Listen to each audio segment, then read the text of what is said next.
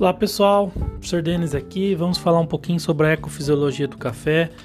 Importante que vocês já estejam familiarizados com os termos que nós aprendemos na aula anterior, quando foi apresentada a planta de café, para que a gente consiga dar andamento e entender agora o funcionamento e o ciclo da planta durante uma safra. Vamos lá?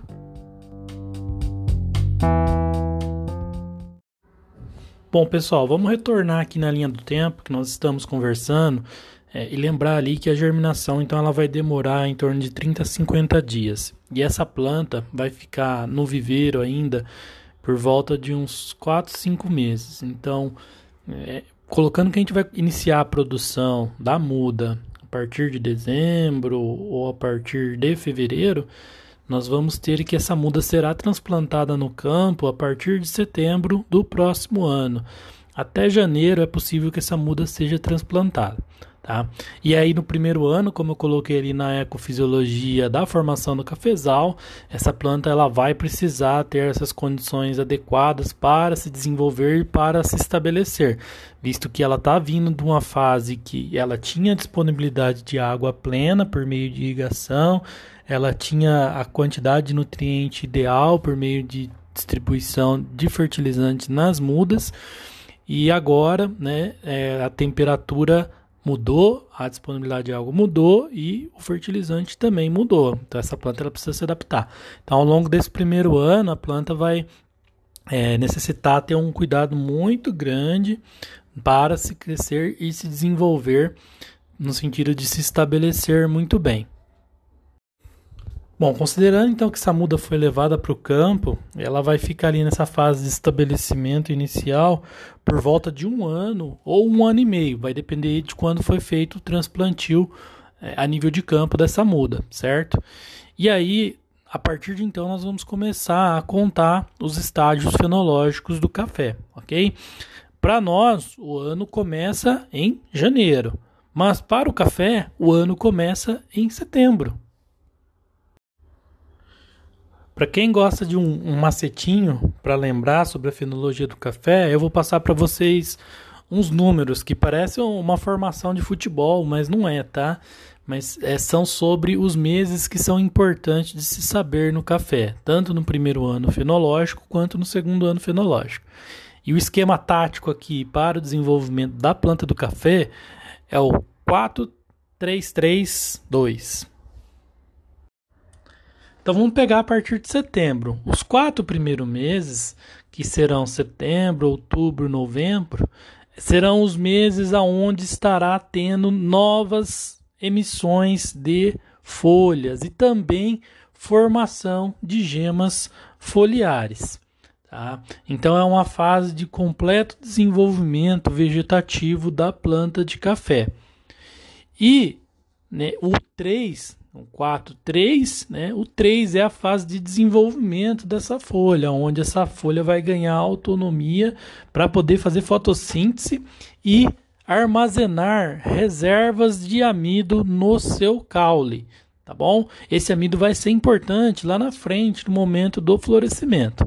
Então, se a gente pega ali o, o início dessa, desses números que eu te passei, o 4, 3 vai dar setembro, outubro, novembro, primeiro 4 ali, que é a fase de vegetação, e depois o 3 ali, janeiro, fevereiro, março, é, são essas fases de formação das gemas e desenvolvimento é, da planta, gemas foliares, tá bom? Então tem uma duração de sete meses essa parte vegetativa, e veja que de setembro a março é um momento onde nós temos dias longos acontecendo. Em seguida, a partir de abril, nós vamos ter abril, maio, junho. São mais três meses.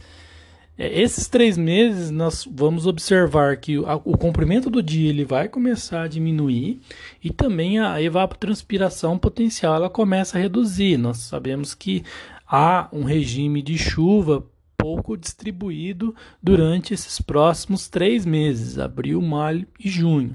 Tá? E esse período de poucas chuvas associado a essa diminuição do comprimento do dia vai fazer a indução e a formação das gemas florais, ok? Por fim, os últimos dois meses, que serão julho e agosto, é o tempo que a planta está começando a formar novas folhas também. E aí, então nós pegamos, né, o 4332, nós fechamos um ano fenológico do café, de setembro a agosto. Então veja que nesse ano a planta vegetou e, ao mesmo tempo, ela produziu as gemas florais. Então, já há uma certa competição. O que, que essa planta deve fazer? Ela deve vegetar mais ou ela deve reproduzir mais? Guardem essa informação que ela vai ser importante daqui a pouco. E aí entramos no segundo ano fenológico, a partir de setembro do próximo ano. Então vejo que a condição de dias curtos e a evapotranspiração menor, ela induziu a maturação das gemas florais, tá ok? E aí, em setembro, né, nas primeiras chuvas que vão acontecer, a planta vai restabelecer o seu potencial hídrico e vai iniciar a florada. Por isso que o mês de agosto, mês de setembro é um mês muito característico no cafeeiro, porque é o mês que está acontecendo a floração da planta, tá? E isso vai durar aproximadamente quatro meses, desde a florada até a formação do fruto chamado chumbinho, que é aquele menorzinho que vai ser produzido. Ou seja, setembro, outubro, novembro, dezembro, o outro quatro do segundo ano já, né, será a fase de florada e a fase chumbinho e expansão dos frutos, tá bom?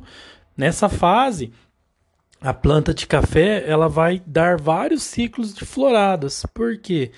Isso vai depender de como que foi o inverno do ano anterior.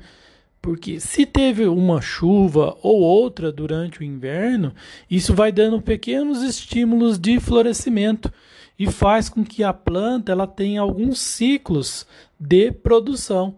E isso vai causar uma certa desuniformidade na maturação dos frutos do café. Seguindo adiante aqui com o nosso ciclo, os próximos três meses, que serão janeiro, fevereiro e março, são os meses de granação dos frutos, ou seja, enchimento e expansão desses frutos, no sentido de que ele precisa receber fotossimilado da planta para que ele consiga se desenvolver. E aí, nos próximos três meses seguintes, que será abril, maio e junho, são os meses de maturação dos frutos. Então, a partir de junho, já pode iniciar a colheita do café se ele alcançar o ponto ideal de colheita, que nós vamos tratar logo mais na disciplina, tá bom? E aí, os últimos, os últimos dois meses, que é o mês de julho e agosto, a colheita já deve ter sido realizada nesses meses para que a planta entre em repouso é, fisiológico e também ela acabe é, renovando algumas partes dos seus ramos. Dessa forma, nós fechamos aí dois anos de ciclo produtivo do café. É, então, o primeiro ano foi a produção da vegetação, parte vegetativa, folhas, e paralelamente estava acontecendo a indução e a maturação das gemas florais, e basicamente no segundo ano aconteceu a florada do cafeeiro e a produção dos frutos. Então, lembre-se que eu falei lá que o café é uma planta né, de meia sombra, vindo da região da Etiópia, quando é o caso do coffee arábica, ou do Congo, quando é, é o caso do coffee canéfora. No nosso sistema de produção intenso, a pleno sol, esse café ele fica muito produtivo, seja de partes vegetativas e seja de partes de reprodutiva. Isso acaba causando na planta uma certa confusão, porque ela não sabe particionar muito bem esse crescimento. Então o que acontece? Num ano que ela investe muito na parte de vegetação, é, como é o primeiro ano ali após o estabelecimento da planta, ela vai dar uma florada muito forte, porque a vegetação foi capaz de produzir os carboidratos, o amido que vai ficar reservado no caule, e, e isso tudo pode ser revertido no pegamento dos frutos no ano seguinte. Só que no ano seguinte, ao mesmo tempo que o café está florescendo e está maturando, ele também precisaria crescer vegetativamente. Só que a produção de flores e frutos é um dreno muito alto, e isso vai fazer com que a planta não consiga investir na parte vegetativa. Ou seja, pensando já no ano seguinte, essa planta não vai ter produzido carboidratos e amido suficiente para suportar uma grande florada. E isso vai fazer com que no café ocorra o fenômeno chamado de bienalidade. Ou seja, um ano o café vai ter uma excelente produção e no ano seguinte não vai ter uma produção tão boa assim, em virtude de que um ano ele investiu muito na parte de produção de flores e não produziu tanta parte vegetativa, e no ano seguinte ele vai precisar produzir parte vegetativa para produzir mais flores no outro ano ainda. Então, pessoal, para vocês terem um entendimento de como que funciona essa questão da fenologia e da ecofisiologia da produção do café, é importante que vocês ouçam esse podcast acompanhando o esqueminha que eu coloquei lá na plataforma Moodle para facilitar bastante o entendimento de vocês. E isso, basicamente, vocês devem saber porque alguns tratos culturais eles vão acontecer especificamente baseado nesse ciclo fenológico, como por exemplo adubação, como por exemplo o controle de broca, o controle de ferrugem. Nós temos que acertar o momento dentro dessas fases para poder fazer a distribuição de fertilizantes na área e também os controles de pragas e doenças.